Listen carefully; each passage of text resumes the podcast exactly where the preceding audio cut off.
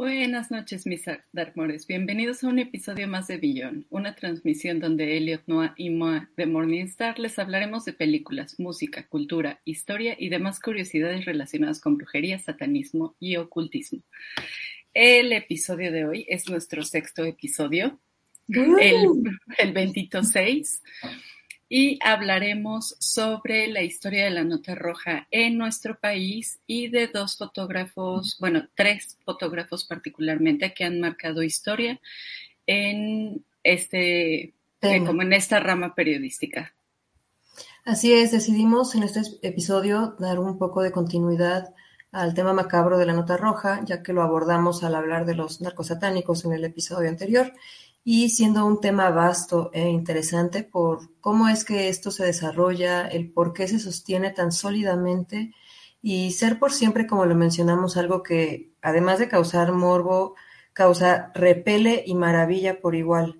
Es decir, que pues te mantiene interesado completamente en el tema a pesar de, de lo espantoso que llegue a ser de repente, ¿no? Eh, comenzamos con, con el surgimiento aquí en México de la nota roja el domingo 17 de noviembre de 1889, una semana después del atentado contra el general Ramón Corona, el Mercurio Occidental, que es dirigido por Manuel Caballero, asombró a los lectores de Guadalajara con una primera plana muy impactante, algo que no se había visto antes. Y esto, en esto se, se veía el retrato del magnicida Primitivo Ron, imprimió la que representaba la huella de su mano en tinta roja, junto a manchas del mismo color que semejaban sangre, de ahí la alusión a llamarlo nota roja. Eh, se le reconoció en distintas publicaciones y editoriales y se les felicitó con frases como He aquí el periodismo realista. Eh, al nacer de esa forma, en el país podría tomarse, pues de repente como imitación de publicaciones francesas e inglesas que se especializaban en aquella época en esos temas de crímenes y básicamente el puro chismarajo, o sea, había esas editoriales especiales para esas temáticas que abarcaban cualquier tipo de crímenes, ah, ¿no? ya sea asesinatos, violaciones, todo lo, lo que pasaba dentro de la comunidad. Eh, pero sí destacamos que aquí en México, a diferencia de esos otros países, este, pues se, se, implantó en nuestra sociedad de una forma muy, muy orgánica, muy natural. No, no sabemos realmente si en, otros países es visto de qué forma, porque pues obviamente no nos tocó vivir ese contexto, ¿no? Pero lo que es aquí en nuestro país, este, pues sí se toma como un periodismo un poco mm, más interesante para el público. En esos otros países, pues es periodismo amarillista, crónica policíaca, que de hecho llega a ser inspiración incluso de otro tipo de creaciones, tanto literarias como cinematográficas. Eh, como ejemplo tenemos el cine Yalo, que toma su nombre de los panfletos que aparecían del estilo en esa época y al ser cuadernillos amarillos se les conoce así eh, pues a la novela policíaca, ¿no? Todo lo que tiene que ver con tema, con tema criminal.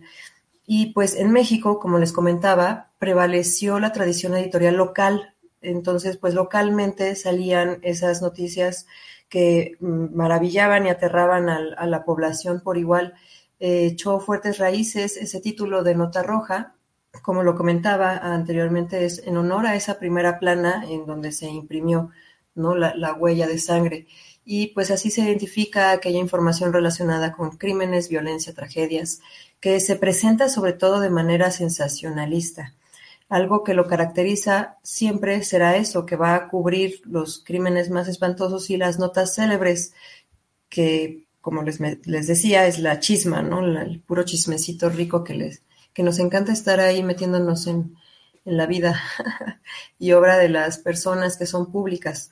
Mm, hasta el 2020, según datos del Padrón Nacional de Medios Impresos, los diarios Metro, El Gráfico y Pásala, principales fuentes de, eh, pues referentes actuales de los diarios en la Nota Roja en la Ciudad de México, reportaron un tiraje en conjunto de 655 mil 919 ejemplares y la mayoría de estos ejemplares cumplían con la característica de la foto, eh, que es, bueno, la foto de un cuerpo sin vida en la portada.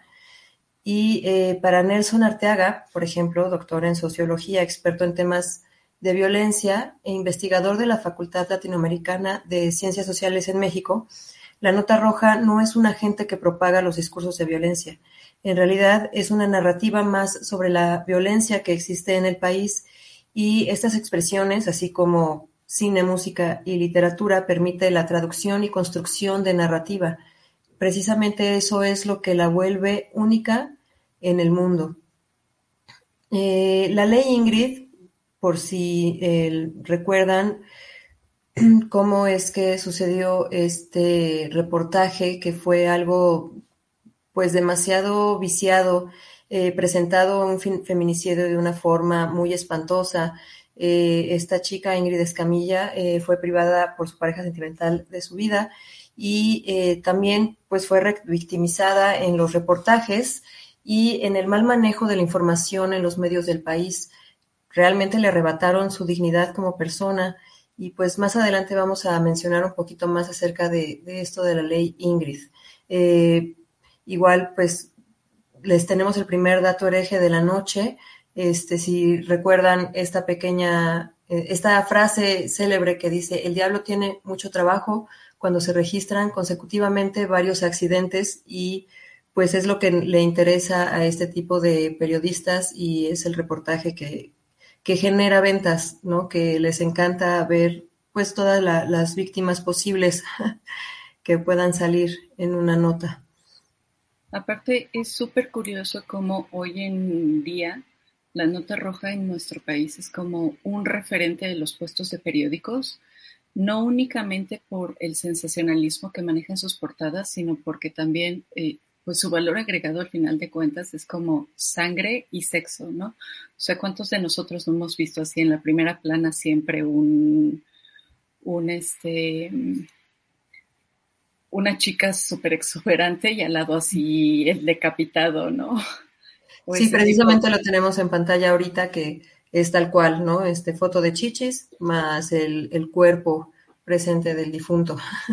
Y pues bueno, retomando nuestro primer eh, dato hereje de la noche, nuestro hashtag dato hereje, ya saben, compartan en, en las redes, en nuestras redes, sus, sus datos herejes, nos va a encantar leerlos y conocerlos. Pues ligando este, como dicho muy popular del diablo tiene mucho trabajo, es que nos pasamos al primer periodista, bueno, fotoperiodista de nota roja, eh, que es como medio conozón. Esta es la portada de, bueno, para los que nos están viendo en YouTube y ahorita en vivo en Facebook, eh, estamos mostrando la portada del Diablo y la nota roja, que es un documental que firmó John Dickey, un cineasta británico, en, aquí en, la ciudad de Oaxaca. El documental está inspirado en la vida de Alejandro Villafane Tepox, eh, mejor conocido como El Diablo, ¿no? que es un fotoreportero del periódico El Imparcial, uno de los periódicos que, con más circulación en el estado de Oaxaca. Eh, este Villafane es muy famoso en su trabajo, puesto que tiene eh, como la fama de que siempre llega al lugar de los hechos, incluso antes que la policía. Entonces, este hombre está súper conectado como con los radios policiales para enterarse en qué lugar está sucediendo el accidente o algo así, y es de las primeras personas en llegar al lugar de los hechos. Eh, dentro del documental de Dicky, les, ya saben, en las notas del programa que ustedes pueden consultar en nuestra comunidad de Facebook, en el grupo We Are Beyond 666, lo pueden encontrar así si lo, escriben, o pueden poner Beyond Podcast, ahí está el grupo de las transmisiones, ahí vamos poniéndoles todas las notas de los episodios. Ahí les estamos dejando los links para que ustedes puedan ver el documental del Diablo y la Nota Roja. Eh, no, desafortunadamente no está gratis pero si una noche, una tarde no tienen nada que hacer y tienen ánimo de gastar tres dólares, les estamos dejando el link de, de Vimeo donde por tres como los dólares pueden ver el documental completo. En peores cosas se gastan su dinero un fin de semana, entonces pues igual está interesante, ¿no? Y, sí, exacto, les estaremos a ir compartiendo como siempre todo el contenido e información de donde pues también sacamos nosotras los datos. Y bueno, eh, este Villafane, que es el diablo, eh, en el transcurso de este documental hace como comentarios muy asertivos sobre qué es la nota roja para él y creo que es bastante adecuado al contexto en el que vivimos nosotros.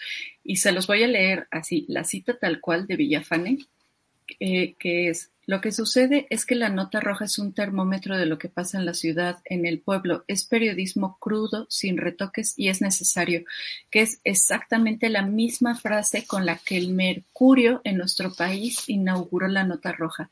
Periodismo sin censura, periodismo realista. Y sí, efectivamente, la nota roja desafortunadamente es un termómetro de la violencia en nuestro país, ¿no? Que ya estamos desensibilizados es un reflejo, es un reflejo completamente de cómo se ven las situaciones y cómo lo cómo atacan el problema también, ¿no? Como, como sociedad, ¿qué pensamos hacer al resolverlo o solamente estar de espectadores todavía? Pues que es muy, o sea, es muy común que en la materia de tragedias seamos espectadores. De hecho, hasta hay un síndrome psicológico que se llama el síndrome del espectador, en donde alguien puede presenciar un crimen o puede estar, por ejemplo, escuchando que acontece un acto violento y no hace nada, porque es el síndrome del espectador. Y eso mismo, o sea, en principio es como una barrera de defensa de la persona de no involucrarse en un acto violento, pero al mismo tiempo es por la falta de sensibilidad, ¿no? El hecho de que... Ya lo vemos mucho, ¿no? Con las redes sociales, precisamente, que se la pasan grabando eh, situaciones violentas sin, sin hacer nada al respecto y solamente subirlo ¿no? a redes.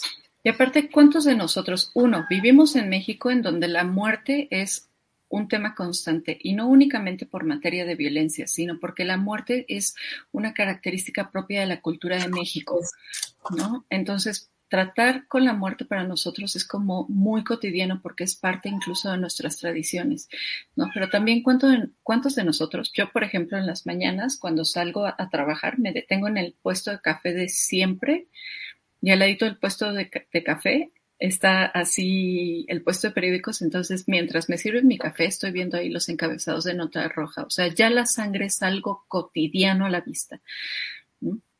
Lo que nos lleva a la segunda cita que extraje del documental de Villafane, que me parece maravillosa, y es cómo él percibe a la muerte dentro de su trabajo.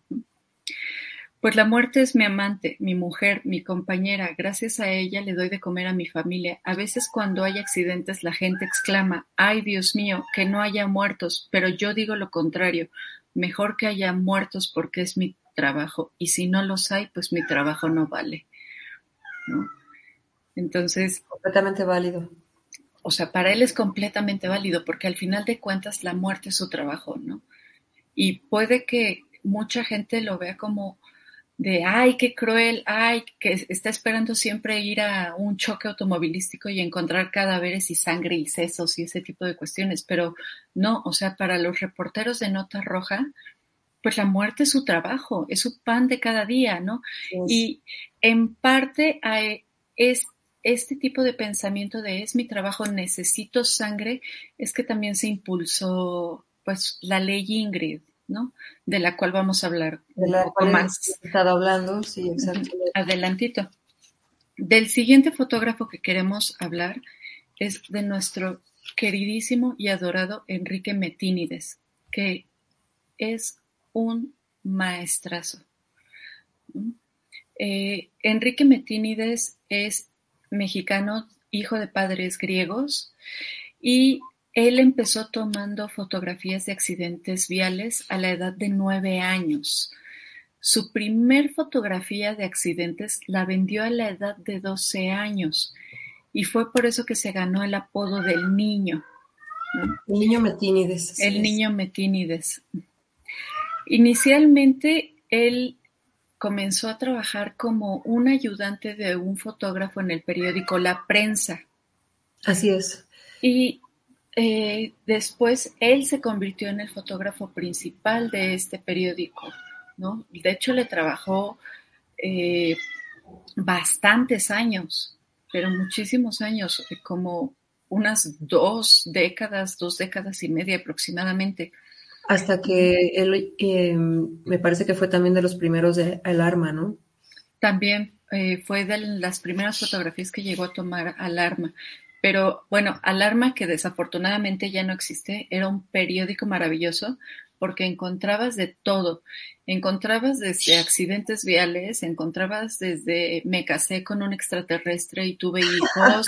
Qué maravilla. O sea, era una maravilla.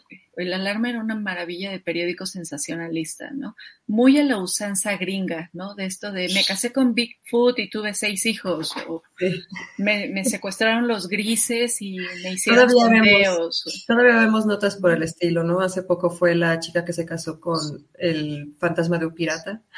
Ah, sí, la chica que se casó con... Sí, ya nos hace falta justamente como ese, ese periódico sensacionalista con también en el apartado como sobrenatural. ¿no? Sí, totalmente. ya no lo encontramos hoy en día, desafortunadamente. Sí, se, se, fue desvirtuando todo. Precisamente mencionaré un poquito, ¿no? Acerca de cómo se va desvirtuando eso, porque, pues, en general son publicaciones que al final siento que sí aportan cosas, ¿no? Y, y no solamente por tener chichis y sangre, entonces se debe de invalidar. Aunque hay que hacer aquí como un pequeño paréntesis. El gráfico, hacía muchísimos años que no compraba un gráfico, pero compré el gráfico esta semana. y tiene una sección con una sexóloga, que estoy segura que ni es sexóloga, que da unos consejos nefastos. Aparte como que la gente le escribe así con sus dudas de es que me gusta mi vecino, ¿qué hago? Y la, disque sexóloga le contesta así como, pues échatelo. Pues vas. ¿Qué haces? ¿No? Pues vas, o sea. Los peores consejos ever, pero precisamente te nutre de algo, ¿no? Porque pues el simple hecho de que puedas ir hacia tu trabajo leyendo eso y echando la carcajada y te abre también un poquito acerca de este, las visiones de, de, la gente, ¿no? Que es realmente lo que pasa por, por el grosso de la sociedad. ¿no? Entonces, en realidad es que la nota roja en nuestro país es, o sea, verdaderamente tiene relevancia. Aunque la gente diga que es de incultos la nota roja, la verdad es que tiene muchísima relevancia. Incluso Monsiváis era consumidor asiduo de periódicos de nota roja. Yo sinceramente sí me he hecho mi, mi nota roja en el desayuno, ¿no? Mientras preparo mi desayunito y desayuno tranquilamente en mi comedor pretendiendo llevar una vida normal. Aparte, irresponsable. Yo no sé ustedes si en sus colonias todavía exista el famoso periodiquito rojo, que era como muy común en las colonias, que había un accidente en la colonia y al día siguiente pasaban así como con sus fotocopias contándote el chisme de lo que había sucedido eh, a mí no, en, mi cerro no me, no me ha llegado esa información, pero alguna vez lo vi, sí, este, en el ranchito todavía, ¿no? Como, ¿sabes en dónde? Los pueblos de Tlalpan, en San Andrés Toltepec, este, me tocó hace unos años todavía escuchar cómo van pasando más bien con como bocinas en el coche, ¿no? Desde tal persona, tal cosa, ¿no? Y si te quedas como de, órale, esto es del siglo pasado, pero está fenomenal, o sea, a mi parecer. No, no, pareciera, pareciera muy, muy viejo, pero en realidad es como súper actual. Yo me acuerdo que cuando atraparon al sádico, ah, porque si ustedes no saben, ahorita se enteran, el asesino serial mexicano, el sádico, era mi vecino. Y no solo eso, te acompañaba por las mañanas. Entonces, yo ni en cuenta, o sea, me enteré que mi vecino era un asesino serial. Hasta que salió en todos los ah, encabezados. Exactamente, hasta que salió en todos los encabezados. Y bueno, me enteré por los encabezados en el transcurso del día, ¿no? Pero a la mañana siguiente de que lo atraparon, me enteré de que mi vecino era asesino serial. Porque pasó, no era su target, Ajá, porque pasó justamente el periodiquito rojo, así de entérese, capturaron al asesino. es que le decían el sádico y el asesino del arco iris o algo así también, ¿no? Bueno. Eh, no, no recuerdo bien en ese momento, pero sí sé exactamente de quién hablas y pues era el chico que se iba a hacer una rosa, ¿no? A, levantar muchachos. levantar muchachos. Y no gusto con eso los tenía en su sala. Me parece que era de Tamaulipas esta persona, no recuerdo muy bien ahorita, pero también ya llegaremos a ese punto y tema de los asesinos seriales, ¿no? Porque sí, vamos a hacer un episodio de asesinos seriales mexicanos, que es que es otro máximo, y no se crean, no se nos ha olvidado, también tenemos en el tintero el de canibalismo mexicano, porque... Sí, por supuesto que va, Hashtag Datoreje, acuérdense del pozolito. ¿Vale? Pero bueno, regresando a Metínides. Regresamos a Metínides. Hicimos como un paréntesis muy grande, pero regresando a Metínides. Otra de las cosas importantes que aportó pues este gran caballero a la prensa roja en México, y no solo a la prensa roja, sino a la policía y a las autoridades, fue que consiguió un permiso especial de la Cruz Roja justamente para estar en los lugares de los hechos, para poder levantar el registro fotográfico. Y de esa comunión que tuvo con la Cruz Roja y con la policía es que este hombre creó el sistema de claves radiales que se sigue... famoso 10 ¿no? 10, 10 3. El, tenemos un 10 13, camarada, ¿no? Entonces, cuando los pare un poli en la calle y escuchan en el radio cualquier número, ese número es una clave que hizo este señor para designar algún accidente, algún acontecimiento o robo de banco, lo que sea, güey.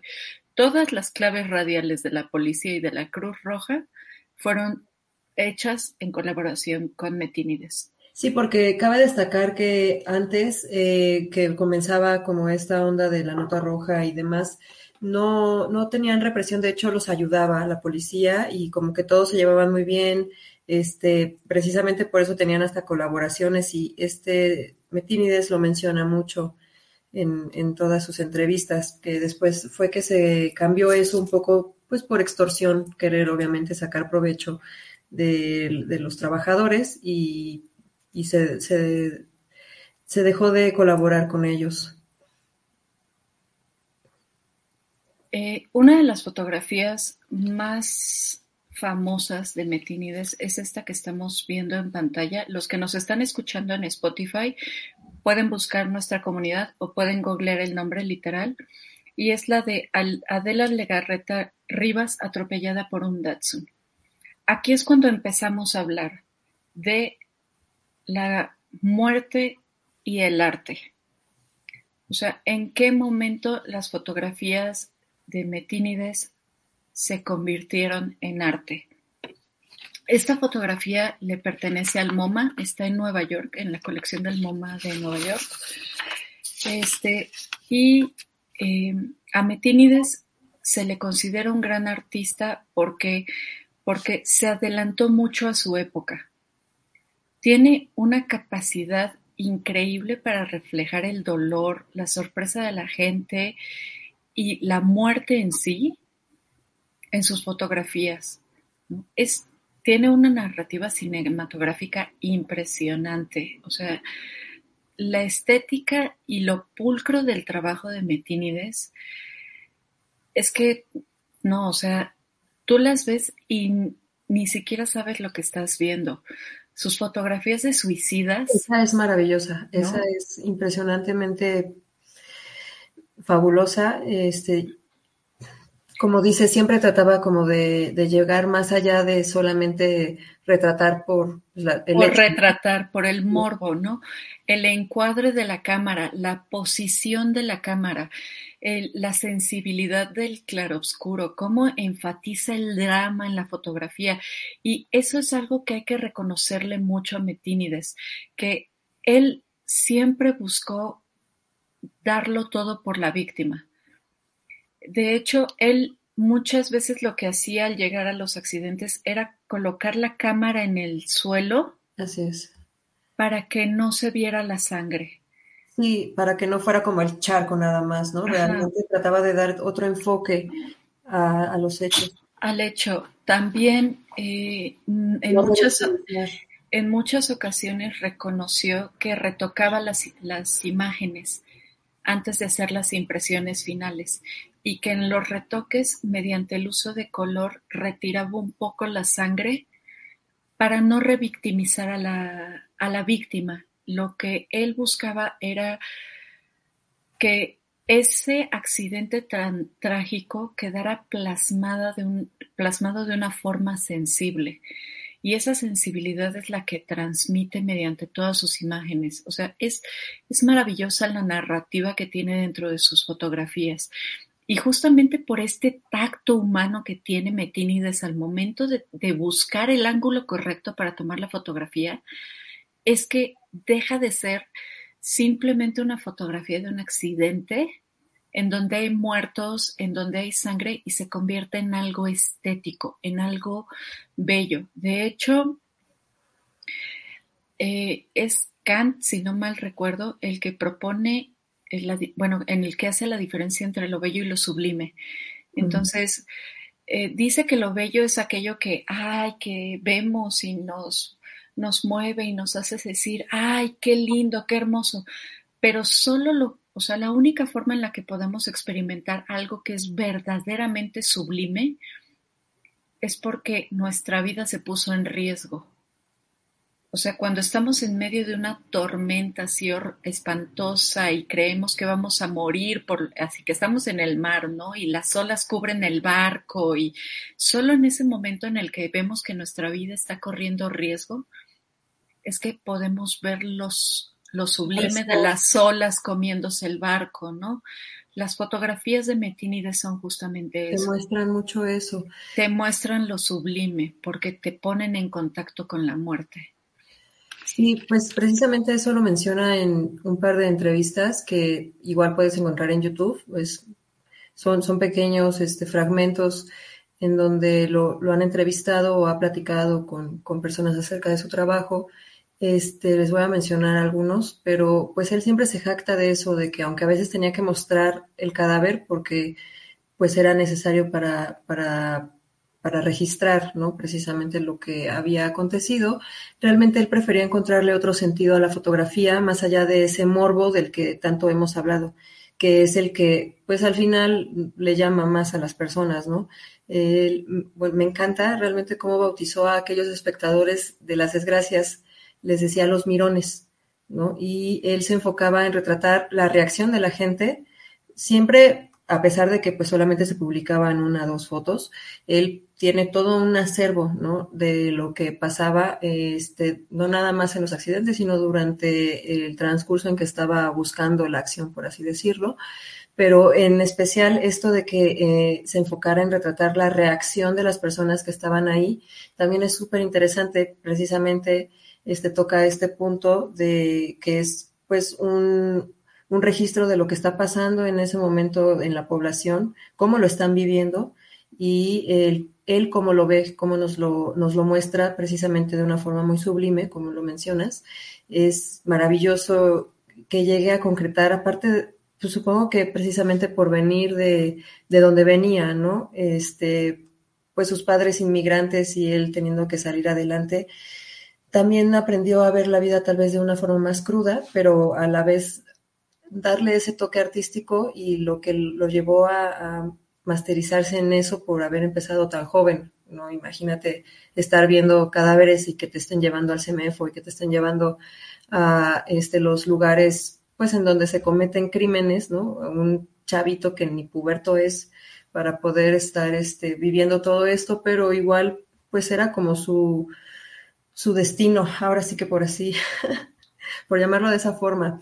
Eh, él pues realmente trataba de encontrar elementos que destacaran las escenas que encontraba, que no fuera de una forma tan, tan apabullante, ¿no? que pudieran realmente disfrutarlo todos los de la familia. Él así lo menciona en, este, muchas veces que le gustaba de eh, los medios impresos antes era que pues el padre llevaba el periódico con los niños y lo disfrutaban todos en familia y a pesar de que fueran temas así de escabrosos, de repente pues también así es como se aprendía, ¿no? Y se, y se vivía eh, las situaciones que pasaban en, en ese momento en, en tu entorno. Eh, existe un programa homenaje que pues también es entrevista y entre narración mostrando fotos de su de su infancia y demás, este, se llama eh, El silencio de las sirenas.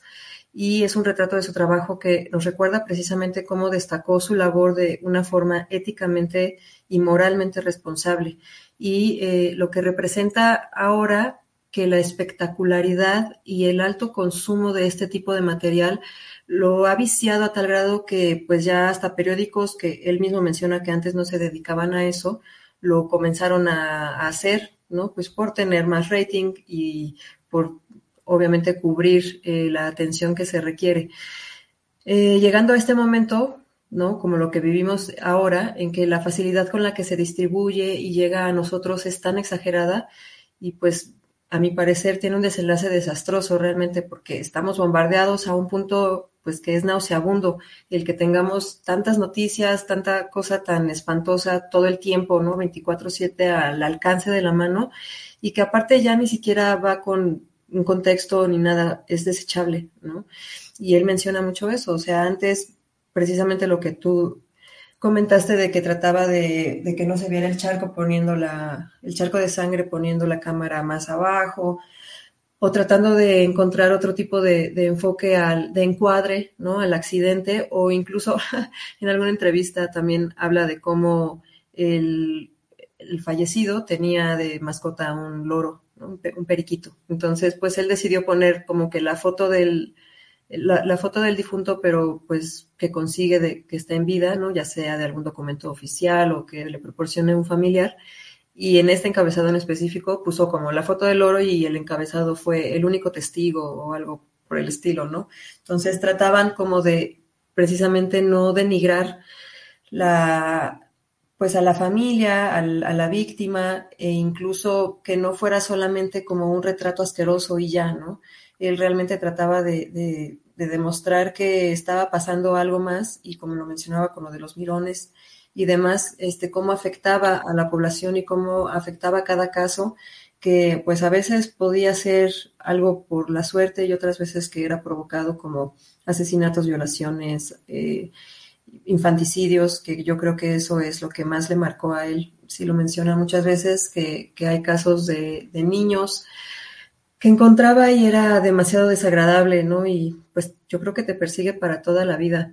Él hace mucho hincapié, en eso, de precisamente como lo que mencionábamos del caso Ingrid, nos demuestra que ya no hay límites, nos desensibiliza por completo como sociedad y este bueno, igual apenas en el 2021 mantuvo una charla con otros fotógrafos vía Zoom. Me parece que pues ha de ser de los últimos...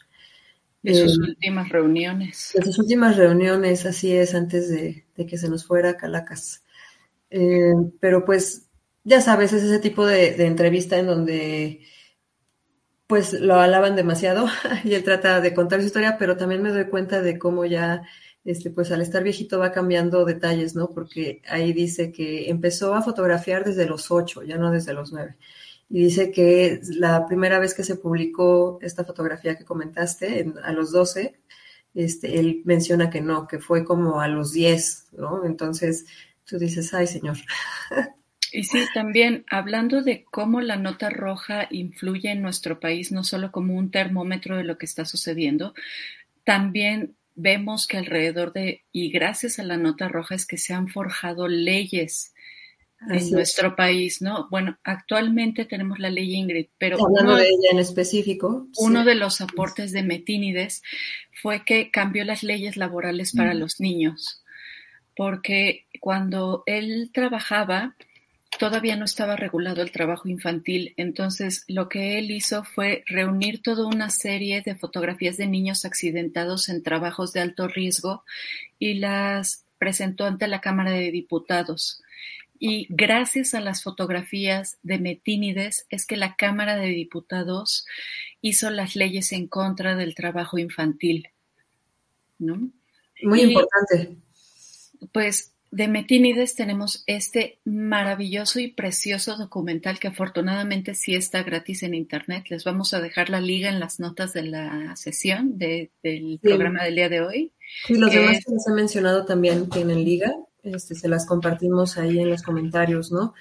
Y este, sí, este documental precisamente pues es parte de lo mismo, ¿no? En donde retratan mucho con todo su acervo que, que tiene, porque él aparte de todo es coleccionista, ¿no? Pero él era fan sobre todo, sobre todo de todas las películas detectives, detectivescas de la época, digamos cine noir, eh, siendo que desde niño tuvo la ilusión de dedicarse al fotoperiodismo sin saber del todo de qué se trataba, porque al estar viendo pues todo este contenido, ¿no? Este Trick Days y, ese tipo de cosas, entonces...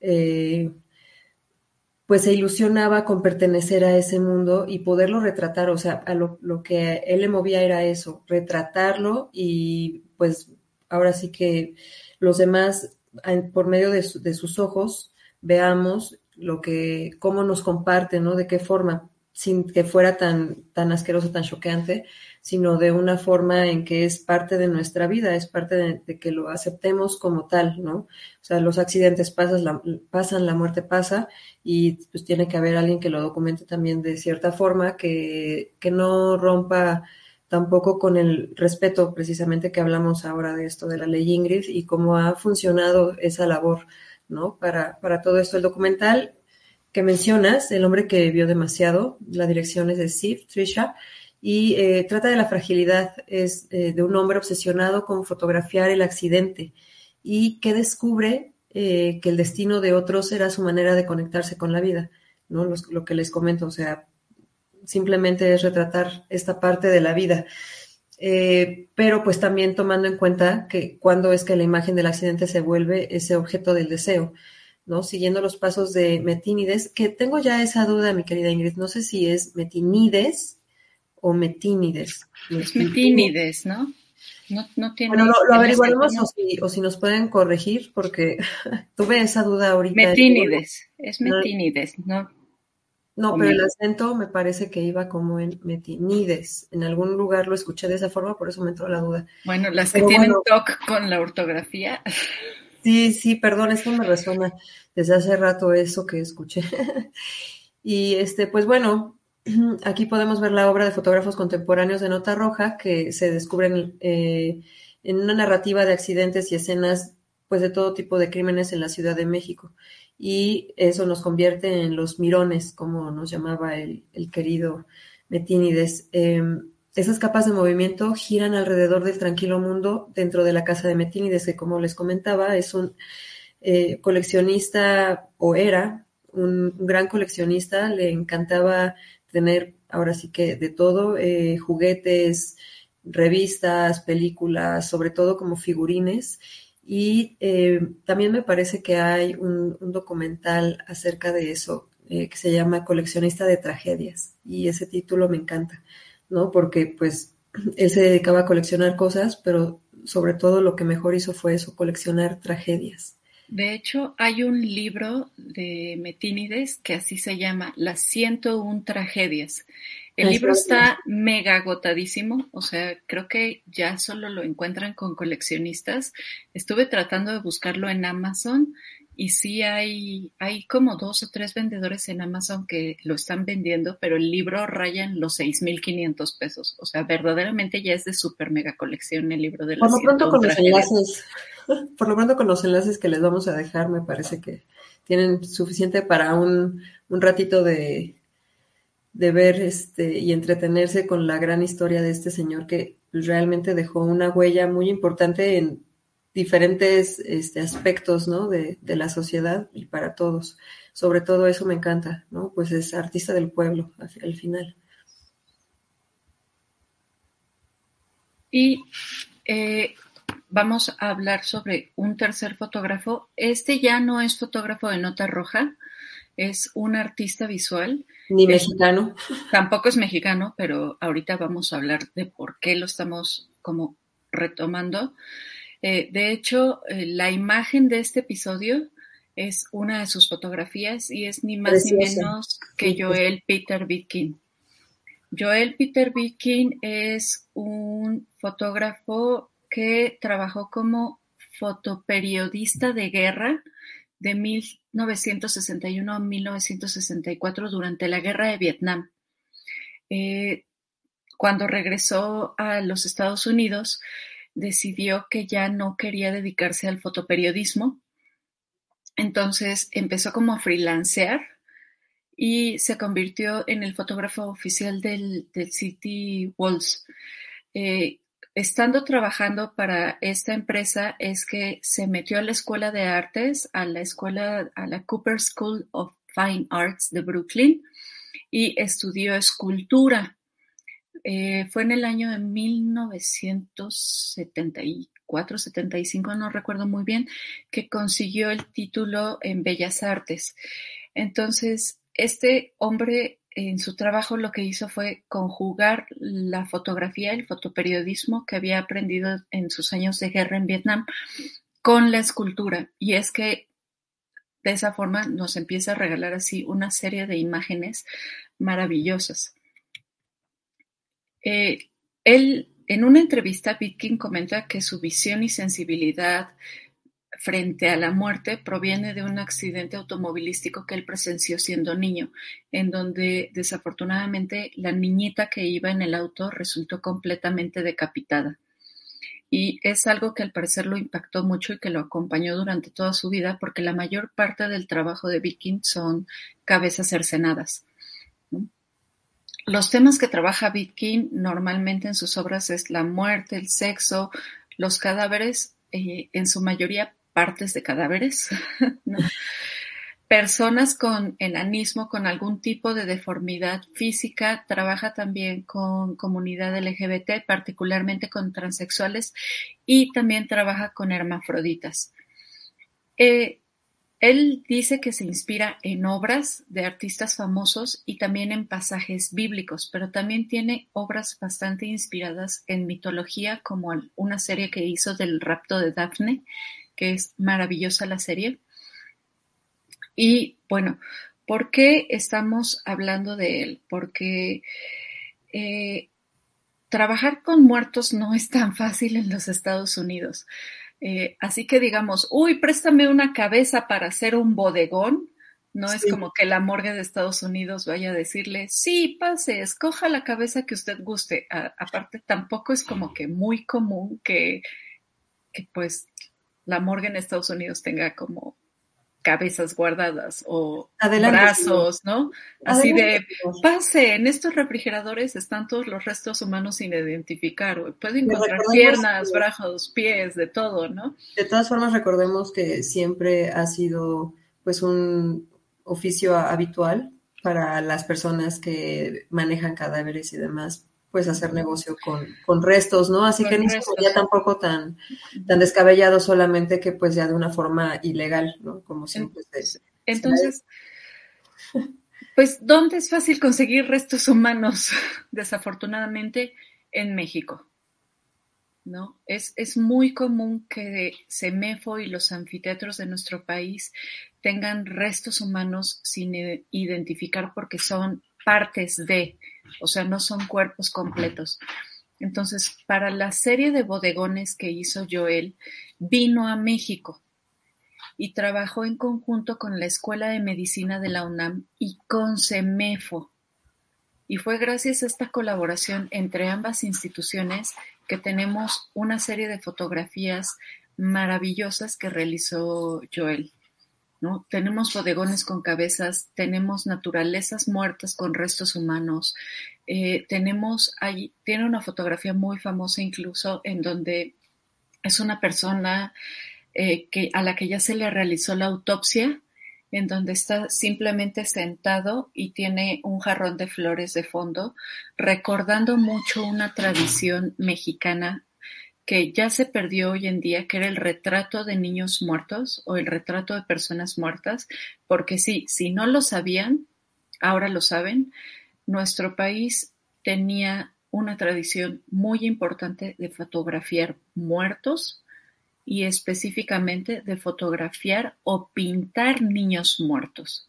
De hecho, Diego Rivera tiene retratos de niños muertos. Entonces, ese es como un hashtag de dato curioso de la historia de México. Dato hereje. Eh, no es precisamente un dato hereje. Un dato hereje que se me olvidó comentarles es, por ejemplo, que el diablo siempre ha estado muy relacionado con la muerte. muy relacionado desde tiempos remotos. De hecho, en uno de los evangelios en la Biblia, ahorita les digo cuál es porque aquí lo tengo anotado, Juan, Juan capítulo 10, versículo 10, dice, el diablo vino a hurtar, matar y destruir. Entonces, la muerte, y más si viene de forma masiva con eh, pestes, epidemias, pandemias y todo ese tipo de cosas. Y todo lo que no se puede explicar, Y el tipo de enfermedades que de repente se llevaban familiares y obviamente lo atribuían a la maldición de la bruja, ¿no? Siempre va a estar ligado con la muerte, el, el diablo, ¿no? De hecho, es una de sus características, y no solo con la muerte en sí, sino con todas las etapas de putrefacción del cuerpo. O sea, si algo está pútrido, si muy importante también. Si algo está, si eso era algo vivo y ahora se encuentra pútrido, es porque el diablo está ahí. De hecho, eh, es muy común que los aromas pútridos se relacionen a infestaciones demoníacas. Así es que si ustedes huelen como podrido de la nada y de repente no saben de dónde viene ese olor a putrefacción, probablemente no son ustedes, pero sí es una maldición que están cargando Ah, también se ligan maldiciones. O sea, si el diablo está presente, huele a putrido.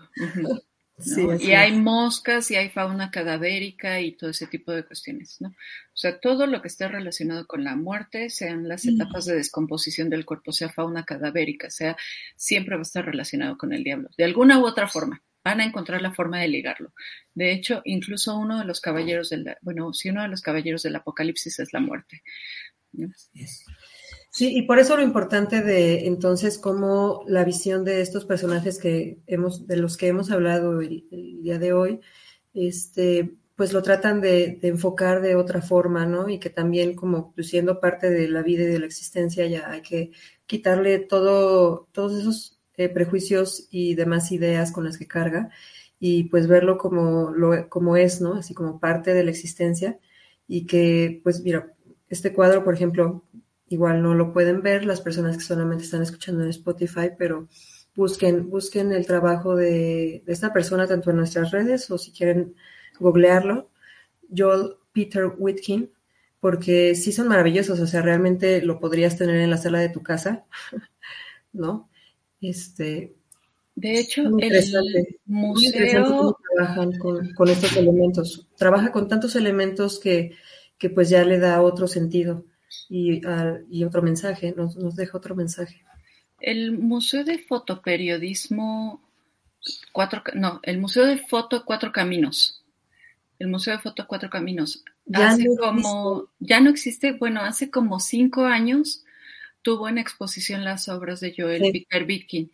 Y hay un libro al respecto. En las notas del episodio les voy a poner el enlace a Gandhi por si quieren adquirir el libro. El libro se llama Bitkin and Bitkin y es sobre todo el trabajo con muertos que ha realizado Joel. No está nada caro, está en 120 pesos. Hay libros más caros de Joel que ya traen obviamente impresiones de sus fotografías en mejor calidad. El de Bitkin and Bitkin que les estoy dejando es más bien como un análisis estético de la obra de Joel, que también se considera arte por los mismos parámetros que se considera arte la fotografía de Metínides, que es bueno su calidad estética, ¿no? el manejo del cuerpo, el hecho de que eh, no busca el morbo, o sea, en parte genera morbo. Genera morbo porque, pues, el simple tema, ¿no? Porque es muerto, ¿no? Y partes de muertos. O sea, la muerte siempre va a generar morbo, la, gente, la muerte siempre va a generar mirones, ¿no? Y al final de cuentas, siempre va a generar morbo y va a generar mirones porque la muerte es un tabú per se. Y al ser un tabú, te quieres alejar de él, pero al mismo tiempo quieres como estar ahí, ¿no? Sí, por eso me, encanta, me encanta también que a estos personajes no se les vea de esta forma tan negativa, y realmente son una institución. Ahora que, falleció eh, este Martínez, se notó el cariño que se le tiene y como lo mencionaba al final, son artistas del pueblo por lo mismo, ¿no? Porque pues sí son un poquito... Eh, contestatarios también incluso en su trabajo, ¿no? Entonces está, está padre cómo pues manejan todos estos elementos para, para demostrar eso, que, que se puede convertir en arte este, este tipo de, temas que también pues son parte de, de, nosotros y de la vida precisamente, ¿no? Que por muchas personas lo quieran negar o, o esconderlo, ¿no? Vivir en negación pues me parece que también es erróneo. Y bueno, con Joel es que cerramos el episodio del día de hoy. Eh, queremos darles las gracias por varias cosas. Uno, porque este es nuestro sexto episodio. Estamos de fiesta. Estamos de fiesta. Íbamos a hacer fiesta aún más grande si no teníamos fallas técnicas, pero tuvimos fallas técnicas porque si nos estuvieron viendo desde el principio, se habrán dado cuenta de que se me olvidó poner la presentación desde el principio. Pero bueno, ya saben que si no tenemos fallas técnicas, no es episodio de Beyond. Eh, es nuestro, aparte, lo estábamos platicando y fue así como de, wow, o sea, es como numerología pura. Todo encaja. nuestro tercer mes, es nuestro tercer mes de transmisión. Es nuestra Sexto episodio. Es nuestro sexto episodio y también les quiero mencionar que si no nos han dado follow en YouTube, por favor denos follow. follow. Estamos a 33 suscriptores de conseguir los 100. No.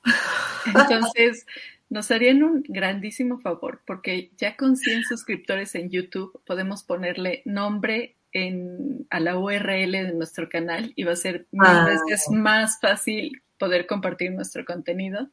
Ay, qué padre. De la misma forma, ya se la saben, mis Darkmores, si les gustó el episodio, compártanlo. Si no les gustó, quéjense, pero compártanlo, ¿no? Hagamos, hagamos que siga creciendo nuestra comunidad, porque somos poquitos, pero los poquitos que somos nos llevamos súper bien, así que ya pues saben. Pues manden, sus mensajes privados para el pánico satánico y cuéntenos las historias que ustedes conocen, porque ya se nos viene ese capítulo que va a estar súper interesante y divertido. Exactamente. Pero para eso necesitamos retroalimentación un poquito de su parte y estaría chingón que pues todos compartamos nuestras vivencias, porque pues, realmente es algo que, que marcó a una generación. Nuestro siguiente episodio es en 15 días, el 28 de julio, Pánico Satánico, cómo lo vivimos en México, que fue sumamente diferente a cómo se vivió en Estados Unidos, y casi toda la información que hay sobre esta época rara, chusca, extraña, de volver a encender las hogueras y quemar a las brujas y a los satánicos. Sí, fue pues, represión. Pero pues em, ahí les dejamos los enlaces, vean los, los, documentales, vean las entrevistas y si conocen más material, pues también compártanos. Igual, nos vemos, ya saben, en 15 días. Muchas gracias por aventarse todos nuestros traumas y, y muletillas. y ya se la saben, corazones. Manténganse extraños.